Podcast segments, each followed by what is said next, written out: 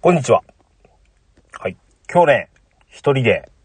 車内で撮っております。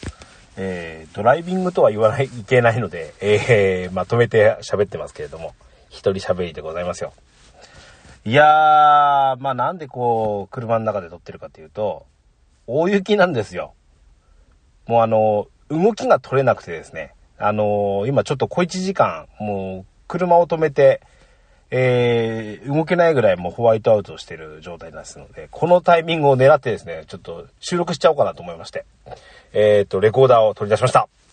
はい。えー、今日はお付き合いいただければと思います。えーとですね、この大雪に絡んでなんですけど、いやー、今年の雪が多いし、2日3日とこう続くような雪があると、一気にこう積もりが、あ積もった量がですね、あの、半端じゃなくこう増えてきますね。今目の前にですね、ちょっとコンビニさん止めてるんですけど、屋根の上にですね、約1メーター。これもしかも、かなり、あの、押しせ、押し詰まってまして、かなり重たいんじゃないかなっていう風に、見て取れるような雪ですけども。いや、なかなかこれが、あのー去年はですね、一切ないような、あえー珍しい冬でしたので、えーなかなか、うー久々のこの大雪に見舞われた、あ12月から、今ね、もう2月になりましたけども、もう2月だったら少しね、暖かくなって、もう一振りしたら終わんじゃね？えみたいな感じはいつもあるんですけどもね。あのー私の住まうとこにこの雪祭りの、が2月の中旬にありまして、えーこの頃がですね、だいたいこうピーク時になるんじゃないかななんて予測してるんですけれども、まあ、なかなか、あのー多分そうもいかないんじゃないかなと思いますね。えー2月いっぱいはちょっと気の緩まないような生活をしなきゃいけないですね。朝は早く降りて、えっ、と、除雪というか、車の雪下ろしぐらいはね、していかないといけないかなと思いますし、えっ、と、マンション周りもですね、結構積もってますので、えー雪を散らすぐらいはね、ちょっと私あの、えー何、マンション自治会の理事理事長してまして、えーそういうのもし、いや、あの、受け負わなきゃならないかな、なんて思ってますね。まあ、雪に絡んでですけど、先日、うちの息子がですね、ちょっと、去年、まあ、雪もなかったものもありますけど、受験だったもんで、こう、スキー連れてってくれということで、えー、先週の日曜日かな？先々週か、に行ってまいりました。うん。あのー私もま当然2年ぶりなんですけど、おまだまだね、息子とこう、あの、こう、滑りに行けるなんてのはありがたいなと思ってな、なおかつ、年に1回、いやるようなね、年に1回というか、ワンシーズンを目指して、冬場だけしかしないようなスポーツみたいな感じですから、まあ、あの、息子にかこつけていけるというのが、まあ、理由ではあったんですけど、まあ、あの高校生になって、えー、1年生なわけなんで、あの、もうね、部活、運動部に入ってのは剣道してないので、あの文化部ですから、そんなにね、あのアクティブに動いたりしねえんじゃねえかな、ぐらいの気持ちでやってたんですけど、いやはや、自分は年を取る、息子は一番動けるような年になるっていうので、いやー、あの、今年初めてね、息子についていけなかったなって思ったけど、ちょっと自分で愕然としましたね。えー、ね、いくら、あの、距離離されても追いつけるんじゃないかななんて思ってたんですけども、えー、まずそのスピードで滑ると息が上がる。まあ、体力不足とか体重増加とかもいろいろね、理由もあるんですけれど、えー、そんな、なんか、スキーして、ちょ、ちょっと、あ、と、自分が年齢と、行ったんだなっていうのもありましたし、夕方、まあ、4時ぐらいに上がろうか、なんていうことを言って、おったんですけど、だいたい2時半か3時過ぎぐらいですかね。お昼またいで、ちょっと滑ったあたりから、あれ？って、なんか足がですね、ガクガク、筋肉痛をすでに始めるんですね。で、なんか、板が揃わなくなってくるんですね。あれにはちょっとびっくりしましたね。あのー本当になんか、年齢が、が、ものを言うのかなと思って。でもう当然無理をするような滑りはしないんですけど、まあ、このね、あのー、アトラクション、その、テーマパークでいうアトラクションと同様に、さ、一日券みたいな、フリーパスみたいなのを買うわけじゃないですか。その分、こう、リフトの回数と割り算すれば、何回滑らないとぐらいの、そ損だねぐらいの感じでいるんですけど、もちろん、あの、損しないぐらいは、滑るは滑るんですけれども、あのー、なかなか、あの、午後の一番ぐらいだともう大変、なかなか大変、あの、体に限界を感じるようになってきました。ね、あの、今シーズンもう一回ぐらいな、行きたいな、蔵王にでも行きたいな、なんて思ってるんですけど、なかなか、うん、息子のタイミングが合うかどうか、あの、楽しみですけどもね、あの、行きたいな、なんて思ってます。はい。それでは参りましょう。オープニング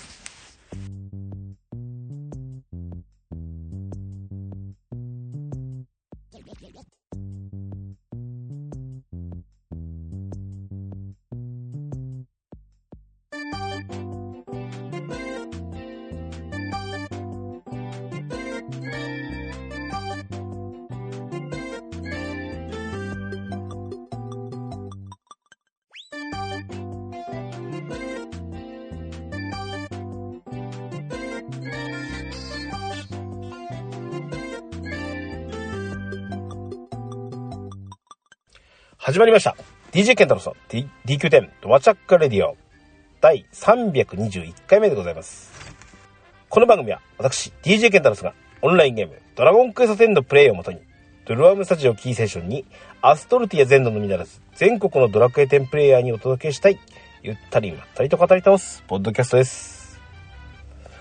改めましてこんにちは。はい。えー、ね、オープニング登録お話した通り、今日はちょっと一人喋りでしたいなと思います。えーと、なんかね、えー、雑談ですね。えー、ちょっと気になる3つ、ぐらいをですね、話題に出して、ちょっと喋ってみたいと思います。えーとね、えー、中には、あ皆さんが気になるような話もができるかもしれません。あのー、ぜひ、あのー、ネットのサイトなんか貼っておきますので、えっ、と、お興味持たれた方などはちょっと見ていただけると面白いかなと思います。はい。それでは、あ今日もよろしくお願いします。DJ ケンタロスのドアラジ本編でございます。えっ、ー、とですね、この間、えー、まず最初ドラクエ10の話をしたいなと思います。あのですね、えー、前回ですね、えー、DQ10TV で起こったそのギスギス発言みたいな話をベースにですね、あのー、小豚健志さん、沢っちさんと、ちょっとあのドラクエ10の中の、ね、あのー、遊び方についてみたいなことをちょっと喋ってみたところでした。で、その後ですね、ちょっとやっぱネット上でも、あのー、あ、前回のですね、かなりなんか、好評をいただいたというか、なんかタイトルからは考えられないぐらい、その、なんか、和気あいあいと喋っていたみたいな感じも、あの、受けていただいてて、なんか好評いただきましたね。えー、小豚健さんと沢田さんにはね、あの、感謝申し上げたいと思います。えーとね、今日、その何を、このドラクエ10の話をっていう話、えー、話題なんですけども、えーとね、この間ね、えー、ある方のツイートを見ました。で、そこから少し巻き起こった、あなんかネットトラブル、ドラクエ10の中のトラブルみたいなお話をありまして、で、えー、そこについて思った雑感から派生したお話として、えー、ドアラジで何かできないかななんて思いついたことをちょっとありまして、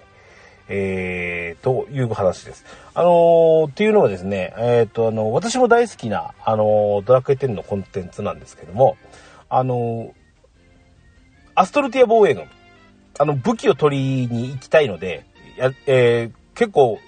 時間がちょこっと空いたりとか、1時間なんか、この時間帯だといけそうだな、みたいなとか、あと、なんですか、実績埋めとかね、えしながら、ついに武器集めとか、あのアイテム集めできると、え、ちょうどいいなーなんて思って、えー、時折プレイするわけなんですけどね。あとね、えっ、ー、と、メイヤさんからお誘いいただくような、あのー、集まる会とかね、そういうとこでも、あの、いわゆるコミュニケーション、うん、を取れるようなね、あの、コンテンツとしてもとてもなんか優秀だと思うし、あの、ギスギスしないんじゃないって思ってるようなコンテンツの一つなんですけど、先日そのね、えっ、ー、と、ネットで、まあ、変な話ですけど、晒しを、まあ、名を伏せた形で、えー、晒したみたいな風にはなってましたけれども、えっ、ー、と、あの、ギミック的に大砲ですとか、えー、えっ、ー、と、痺れ砲弾とかね、あと、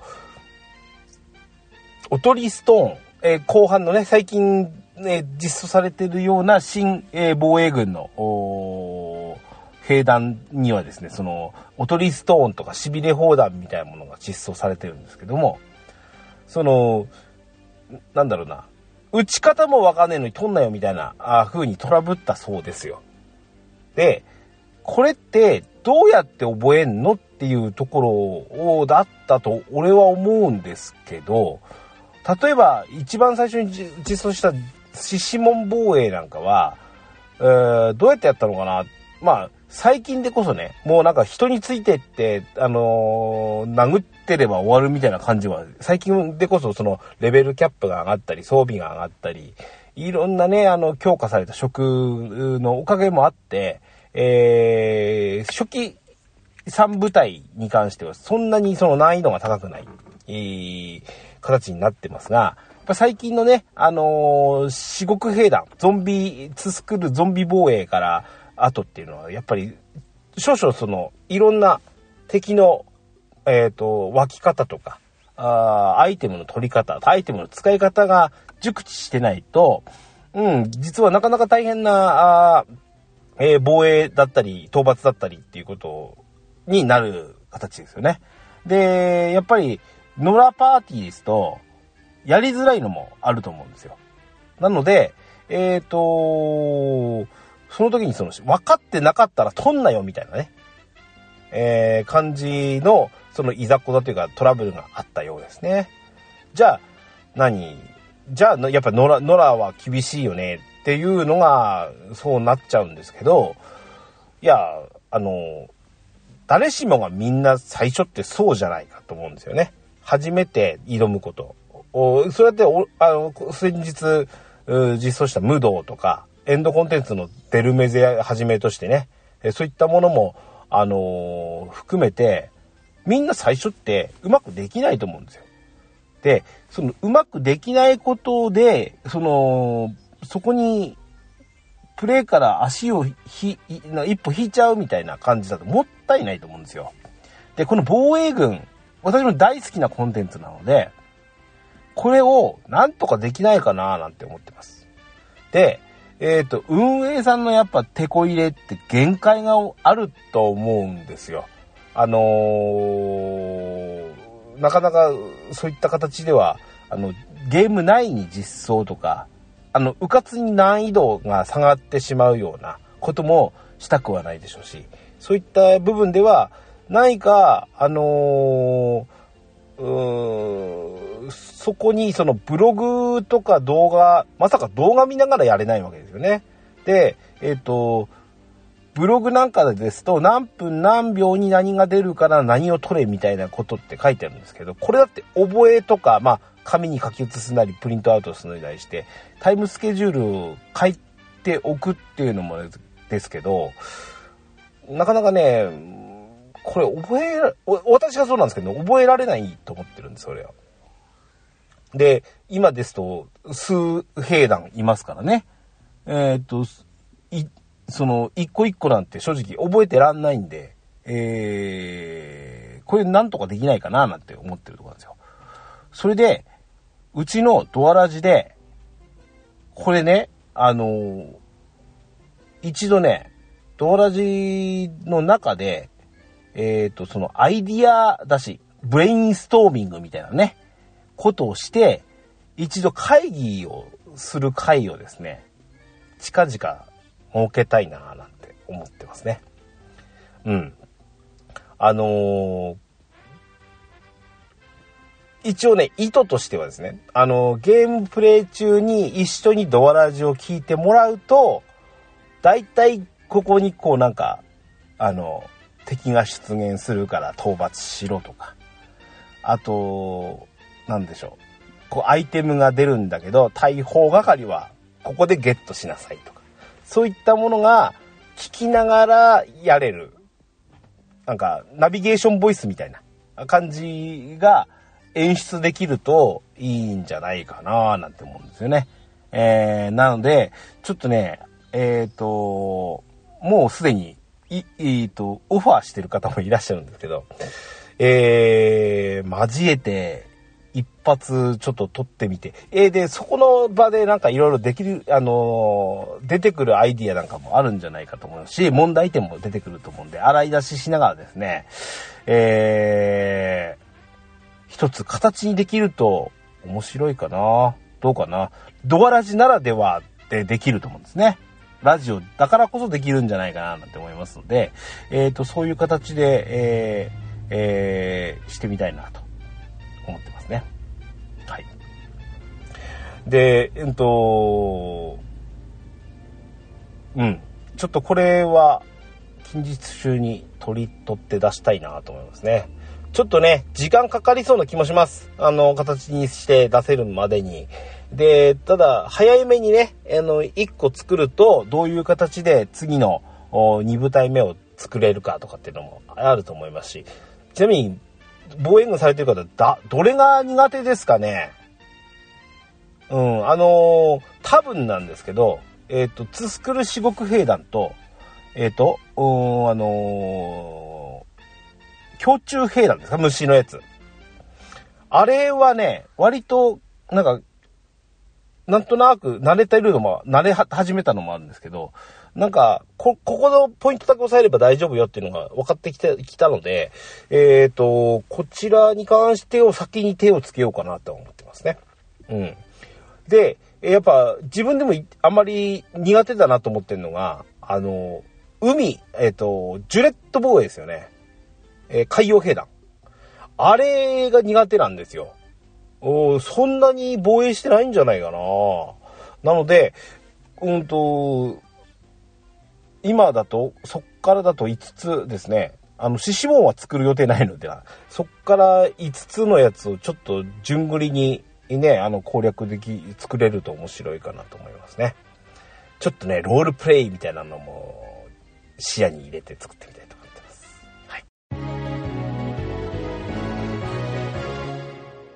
二つ目の話題。コロナ禍じゃないですか。で、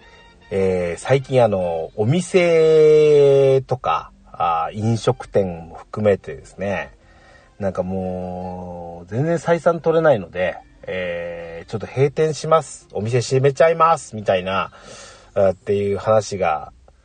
少なくないんじゃないかなと思います。あのー、都心部ですとね、あの、この緊急事態宣言を受けて、例えば飲食店とかは時短要請、もう、半ば余儀なくされてるところも少なくないんじゃないかと思います。あの、我々地方でも少しコロナがね、えー、じわじわとなんか押し迫ってる気もしますし、あの、ちょっと気が抜けない生活をしてるなとは自分でも感じてますね。うん。で、あのー、うちの町もなんですけど、あのー、大型家電量販店で上新電気があるんですよ。で、こちらの、うちの町の上新電気がですね、なんと3月で閉店するっていう情報を得ました。で、なんかどうやら、えっと、山形の方の県内2店舗あるんですけど、そちらの方もってことで、もう完全撤退されるっていうことなんですよ。で、えっ、と、もう、やっぱり2月入ると、売り尽くしセールにスタートするよっていう、例えば、あの、会員なので、告知のハガキが来てみたりとか、いろいろなことはあるんですけど、おまあ、閉店するならいろいろ何か買いたいなっ、安く買えるなら買いたいな、なんて思って、で、ちょっとうちのかみさんにも交渉しまして、えー、念願のですね、任天堂スイッチ2代目を購入しました。まあ、実質で言うとですね、本体は値引きできなかったみたいですわ。なので、あんまり、その、あの、上心で買う意味ってどうなのって思ったりはするんですけど、えっ、ー、と、神さんへのその交渉の素材なんですけど、うちの、うんと、家計からの持ち出しをあまりしないでっていう条件のもとで話をしたんですよ。なので、えー、実はあの、えー、上新電気でも使える、まあ上新でもポイント貯まってますし、えっ、と、楽天ポイントがですね、約2万ポイント、え、溜まってたので、これを使ったのと、その足りない分はですね、あの、上司のポイントと、あと、実はね、えー、思わぬ臨時収入がね、少なくない量ありまして、そこからこれだけくれということで、あのー、使わせてくれっていうことで、あのー、交渉しましてですね、ほぼ家計からの、え負担なしで、2台目のスイッチをゲットできたということなんですよ。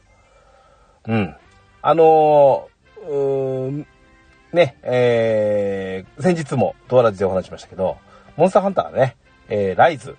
が3月に発売するので、それまでには1台欲しいな、なんていうことを思ってたんですけど、思いのほか早く手に入る形になりましたね。あのー、パーソナルな、あスイッチになりますので、えっ、ー、と、息子が所有してる1台目のスイッチと、もう並行してですね、で、なおかつ、か、彼が、息子がプレイする、例えばスマブラとか、あマインクラフトなんていうのは、私しなかったりするので、えっ、ー、と、自分、あ、あの、自分がプレイするゲームだけを、あの、2アカウント目として、えっ、と、ダウンロードしてみたりして、えー、うまく使っております。ね。あの、買った、あカートリッジで買ったやつなんかはそのままもちろん使ってますし、えー、一番はですね、先ほどオープニングトークでもスキーの話しましたけど、運動不足ですよね。で、あの、リングフィットアドベンチャーやってたんちゃうのって皆さんひょっとして思うんじゃないかと思うんですけど、実際ちょっとゼルダ無双カートリッジで入れてからですね、えー、かなり実は、あの、プレイしてなかったりもするんですよ。なので、えー、ちょっとパーソナルスイッチが手に入ったがゆえにですね、あの、し、しないという言い訳に、息子と時間が被るのでプレイしなかったっていう理由にならないじゃないですか。ですので、えっ、ー、と、ね、これを機にもう一度、あの、リングフィットアドベンチャーも再開しなきゃなと思ってるところです。はい。まあ、何より、えっ、ー、と、モンハンは3月、ね、えー、1本ずつ買いますので、えー、ちょっとこの間体験版でもね、あの、息子と一緒にプレイをしてみましたが、やっぱなかなか面白そうな、面白い感じで、えー、プレイできましたし、あの、また、あの、感覚が蘇るかなと思うし、なんか息子の友達と、ちょっとおじちゃん、あの、入ってよって言われるのを期待してですね、みんなプレイしたいと思いますね。あとですね、あのー、うーんとね、プレイしてるゲームなんですけど、先週の日曜日に、その購入後初めてなんですけど、えっと、私、日曜日の朝って、あのー、大体、あの、日替わりがスタートする6時に大体起きて、あの、朝飯の前に、えっと、週、週か、あとか、あのー、をプレイするようにしてるんですね。忘れないように。で、当然ですけど、今までって PC を立ち上げて、で、立ち上げといて、うんと、ログインしてっていう、こう、時間がですね、今特に寒いですから、かなり億劫なんですよ。うん。なので、えー、今週からですね、えー、スイッチでログインができるようになったっていうこともあって、快適ですよ。あの、あの、任天堂のコマーシャルじゃないですけど、楽器スタイルですよ。布団に入ったままというか。あの、足突っ込んで、ほぼ、あの、あったかいまんまで、あの、DQ10 できるっていうね。えー、朝ですとね、あの、そんなにチャットとかもご挨拶ぐらいしか、あ必要ないかなと思って、えー、プレイしてますし、うーん、とても快適な、あのー、空間ができてますね。はい。あのー、当然それってあの、携帯モードでプレイもしますし、あと、えっ、ー、と、テレビをね、あの、かみさんリビングのには、えっ、と、1台目のスイッチのドックが刺さってますし、えー、そこに入れれば当然普通に使えるわけなんですけど、まあ、使って、あの、かみさんがなんかドラマ見るとか、撮ってあるの見るとか、あの、アマゾンプライムのやつ見るとかっていう場合は、あの、テレビから外してですね、あの、テーブルモードとか、携帯モードでプレイすることもできるわけなんですけど、意外に今までスイッチ、息子の分がを買った後ですね、基本的に貸してもらう場合ってテレビのでかい画面でしたかったんですよ。だから、あのテーブルモードとか、あの携帯モードってあまりこう活用してこなかったんですけど、何、何、なんか、やってみると、違和感がないというか、画面自体って 3DS よりずっとでかいですから、うん、あの、割と没入感というかパーソナルな感じとしては、PSP、B、PS ビータよりもでかいでしょ？だから、あの、画面の大きさって、割と始めてみると気にならないなぁなんて思ってますね。うん。非常になんか、こうやってパーソナルに使い始めるとですね、いいハードだなって思います。反面ですね、えー、その、なんだろう。ま夕飯の後ですよね。えー、寝る前のゲームプレイの際に、えっ、ー、と、PC からの、例えば、あの、PS4 のリモートプレイとか、えー、もするんですけれど、あの、欲って出てくるじゃないですか。あのー、パ、今度はね、パーソナルなモニターが欲しいなと。そんなに大きくなくていいですよ。に、えっ、と、えっ、ー、と、1万数千円ぐらいで買えるような、えっ、ー、と、HDMI 端子が入って、えー、要はスイッチ、今の2台目のドックをつなげるための、えっ、と、2台目のモニターと、そうですね、あのうん。それがあるともっと快適かな。できればモンハンはね、あのモニターでしたいななんて思うので、えっ、ー、と、まあ、せっかく前倒しで行きましたし、4月ぐらいにまた実は会社からの、えっ、ー、と、臨時収入がありそうな予感がしますので、えー、それ使ってですね、なんか、モニター1台買いたいなーなんて思いますね。欲って本当に、あの、止めどなく、えー、出てくるもんですね。どんどんどんどんゲーム部屋ができてる感じがしますね。はい。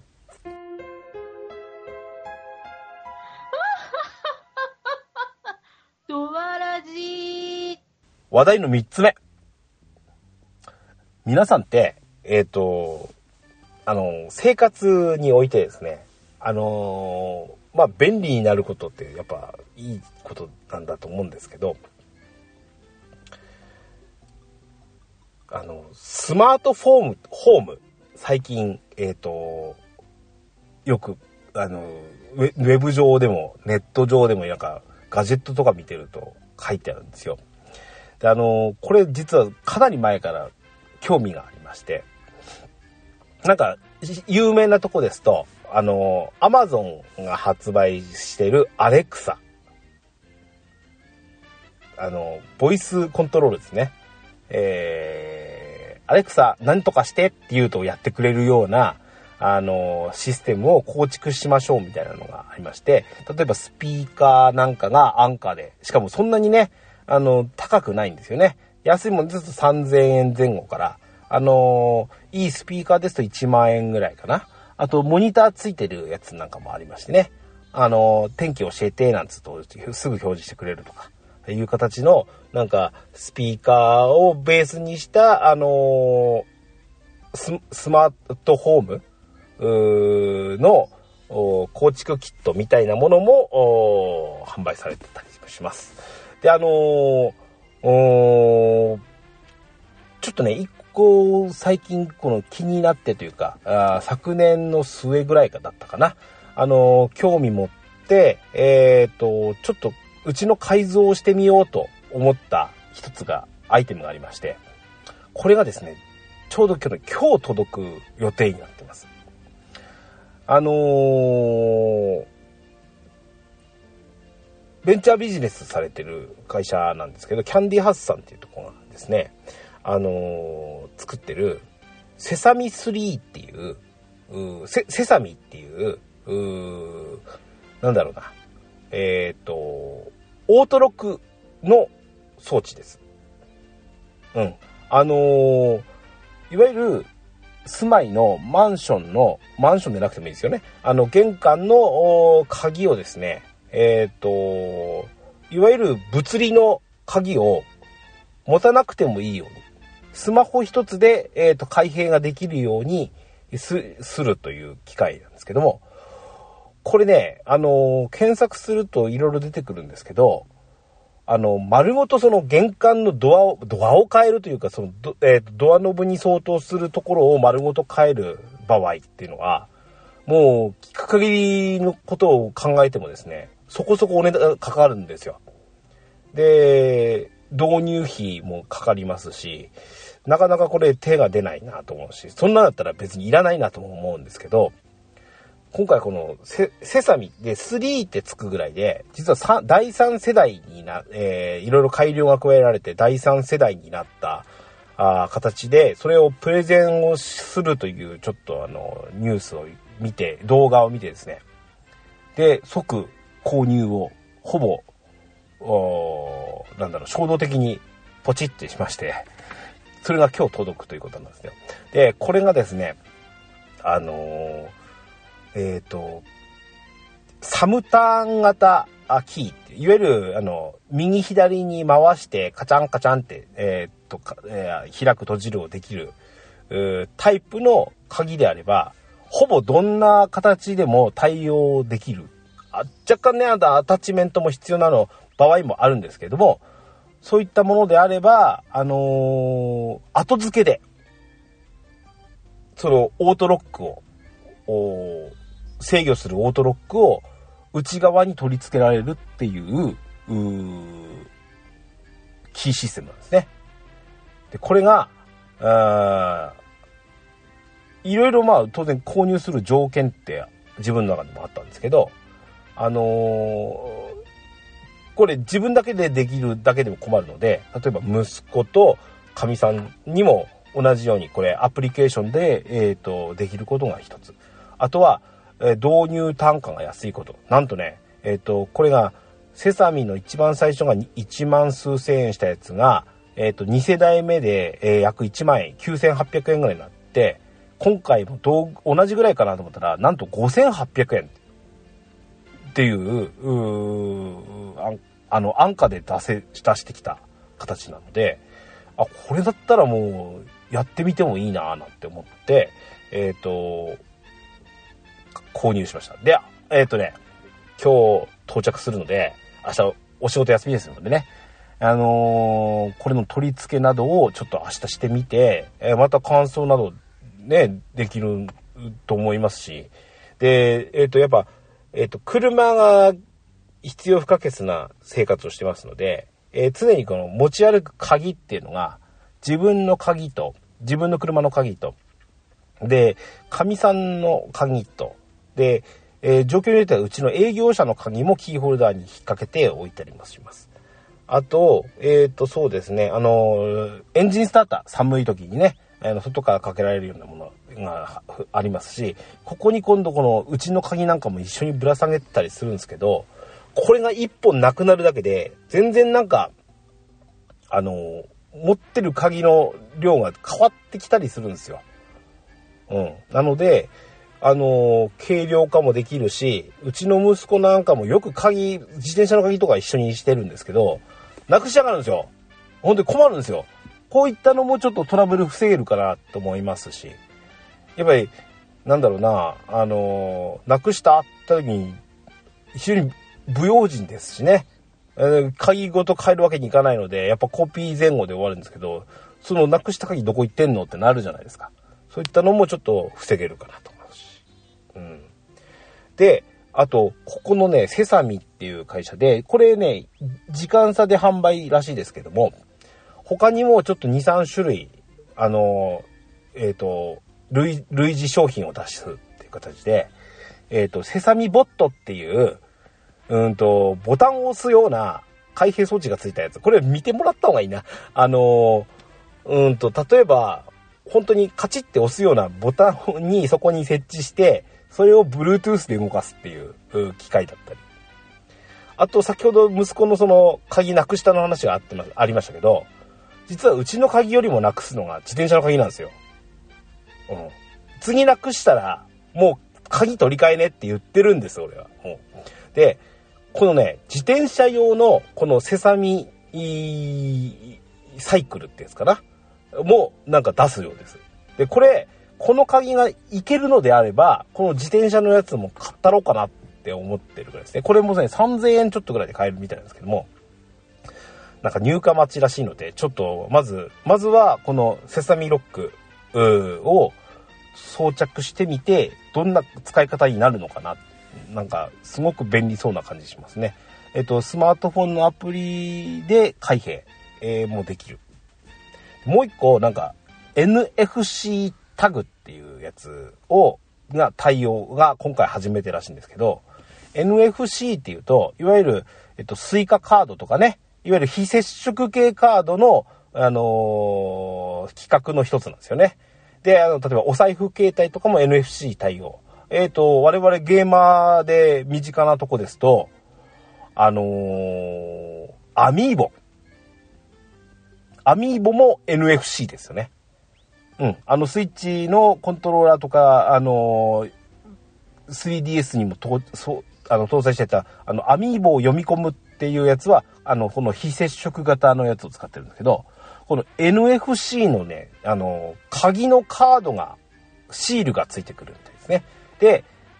かざせばロックが解除できるみたいな、とても便利な、もうあの、本当に鍵取り出してガチャガチャってしなくてもいいので、えー、鍵周りはすごく便利になるんじゃないかなっていう風になんか、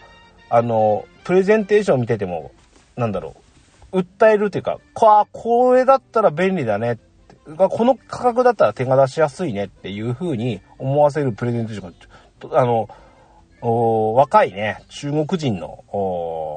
社長さん、CEO さんでしたけど、あの、頑張ってプレゼンされてるのに、非常にこう、好感が持てました。ね。あのちょっとこれね、リンクの貼っておきますので、ちょっと興味持たれたら、あの動画見てですね、購入などされてみても面白いんじゃないでしょうかね。はい。他にも、このスマ、先ほどの最初に話したそのスマートスピーカーなんかも興味あるんですよ。スピーカー、あの、さっきのね、あのースイッチの話の時にも、モニターが欲しい。モニターがあったら今度スピーカーが欲しいってなるじゃないですか。なので、えっ、と、こういった外部スピーカーを踏まえて、あの、なんでしょう？あの、この、アレクサのスマートスピーカーを作って、えー使うとか。あとね、あの、これまたズボラなんでしょうけど、えっ、と、部屋の電気ね、あもう、あの、例えば、変えたりすると、便利かな。アレクサ電気つけてっていう、もしくは消してっていうだけでできるわけじゃないですか。こんなのも、あのーできるようになるとよろしいですね。はい。うん。あのーこういう便利になるようなアイテムのご紹介も、できたら、こういった雑談の中でね、できたらいいんじゃないかななんて思って、今日はこの、えー話題3つですね。えっ、と、防衛軍の企画の話。えっ、と、2台目のスイッチ買いましたよの話。で、えっ、と、スマートロック、えっ、と、セサミ3の話。こちらを3本お届けしてみました。はい。えっ、とね、えー今週ちょっと中津、中継ぎみたいな一週間になりましたけども、また来週のね、放送をお待ちいただければと思います。とわだち。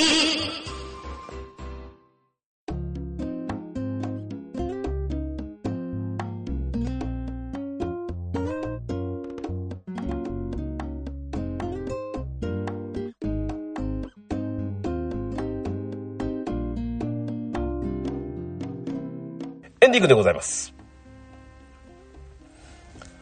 はい。えっ、ー、とー来週はですね、最近起こったことを、の中ので、どうしても喋りたいことを喋ります。あの、はっきり言います。ドラゴンクエストの話は一切、なんだったらゲームの話も一切しないと思います。はい、あの、えーこちらは私のちょっと自己満足、あの、恒例のというか、一年に一回ぐらいはあるやつですね。えーですので、ちょっとお付き合いいただければと思いますね。どうしても喋りたい。そして、あの、ちょっと、あえっ、と、次週の相方さんもですね、どうしても喋りたいということもありまして、えっ、と、ね、えー感想会みたいになると思いますが、えーこちらも、まあ、お付き合いいただければと思いますね。はい。えー、じゃあ次週もお楽しみいただければと思います。番組へのお便りをお待ちしております。メールアドレスは、ドワレディオ、アットマーク、gmail.com。こちらまでお便りください。簡単な番組の感想などは、ツイッターで、ハッシュタグ、ドワラジをつけてツイートしていただくと大変嬉しいです。スマートフォンポッドキャストアプリ、Spotify、Amazon Music、YouTube 版はベストセレクションを展開しております。ゲームしながら、家事しながら、通勤通学のお供にぜひドアラジを楽しんでください。バックナンバーもいっぱい。DJ ケンタロスの DQ10 ドアチャッカレディオは毎週日曜配信です。それでは今日も良いアストルティアライフを。お相手は DJ ケンタロスでした。またお会いいたしましょう。さようなら。